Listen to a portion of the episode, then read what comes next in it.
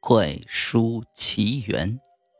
故事的主人公杨大哥是上世纪六十年代生人，一九八五年的时候正在做个体户。那时候创业不是什么好事儿大家推崇的是有个好单位。加上杨大哥长得也一般，所以二十多了还是单身。杨大哥虽然没有单位，但是有个好爱好，他喜欢看书。下午收摊不愿意在家听父母叨咕，就去逛旧书摊。杨大哥常去逛旧书摊，每一个摆摊的他都认识，即便叫不上人的名字，但至少都脸熟。那天下午，他却在外围看到个没见过的老头。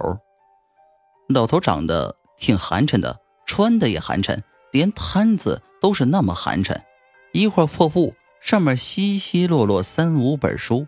低着头，揣着手，人不理他，他也不理人。杨大哥路过他身边，扫了一眼，书都那么寒碜，没有封面，破报纸包着。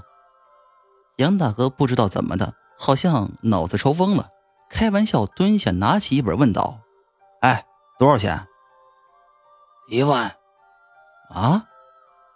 杨大哥怀疑自己耳朵坏了，八五年一万块，老头疯了吧？杨大哥开的玩笑，嗯，一分钱卖吗？拿走。杨大哥也傻了，这可真是漫天要价，就地还价。旁边几个摆摊的熟人起哄，一分钱，杨大哥也不在乎，买了。爱看书的人买回家都恨不得马上看，但是这次杨大哥可没兴趣，他还安慰自己呢，就当是给要饭的了。晚上睡觉，躺床上没事他随手翻开，哎，里面是从来没见过的稀奇古怪的东西，怎么招财招桃花呀？怎么除小人远行保平安啊？等等，一句话，全都是封建迷信。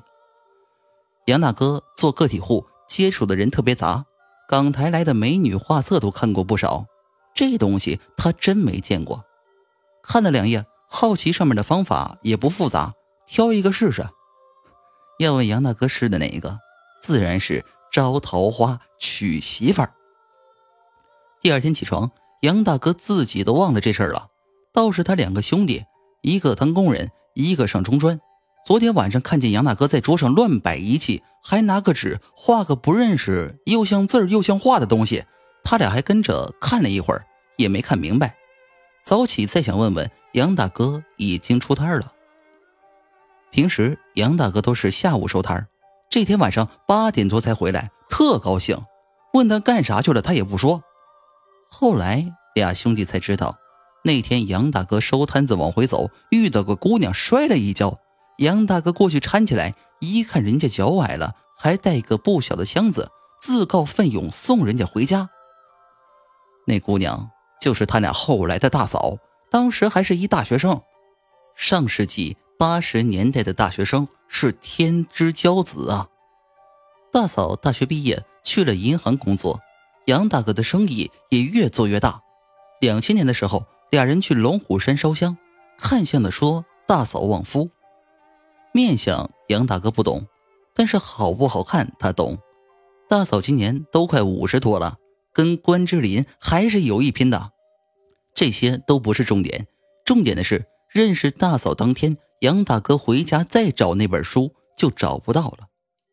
第二天，杨大哥早早的奔向了旧书摊老头也不在了。问旁人，别人就说老头就几本书，当天卖完了就没回来过。杨大哥不死心，连去了一个礼拜没结果，才懊恼不已的认了。更可气的是。当天书里学来的办法本来极为简单，但杨大哥却怎么的也想不起来。不但他当时折腾的时候，两个兄弟也看着，哥仨都没上年纪，可不约而同的都只记得有这么回事具体怎么做，谁是一星半点都想不起来。后来呀，杨大哥自己劝自己，一分钱只能用一次，人家就叫你记不住。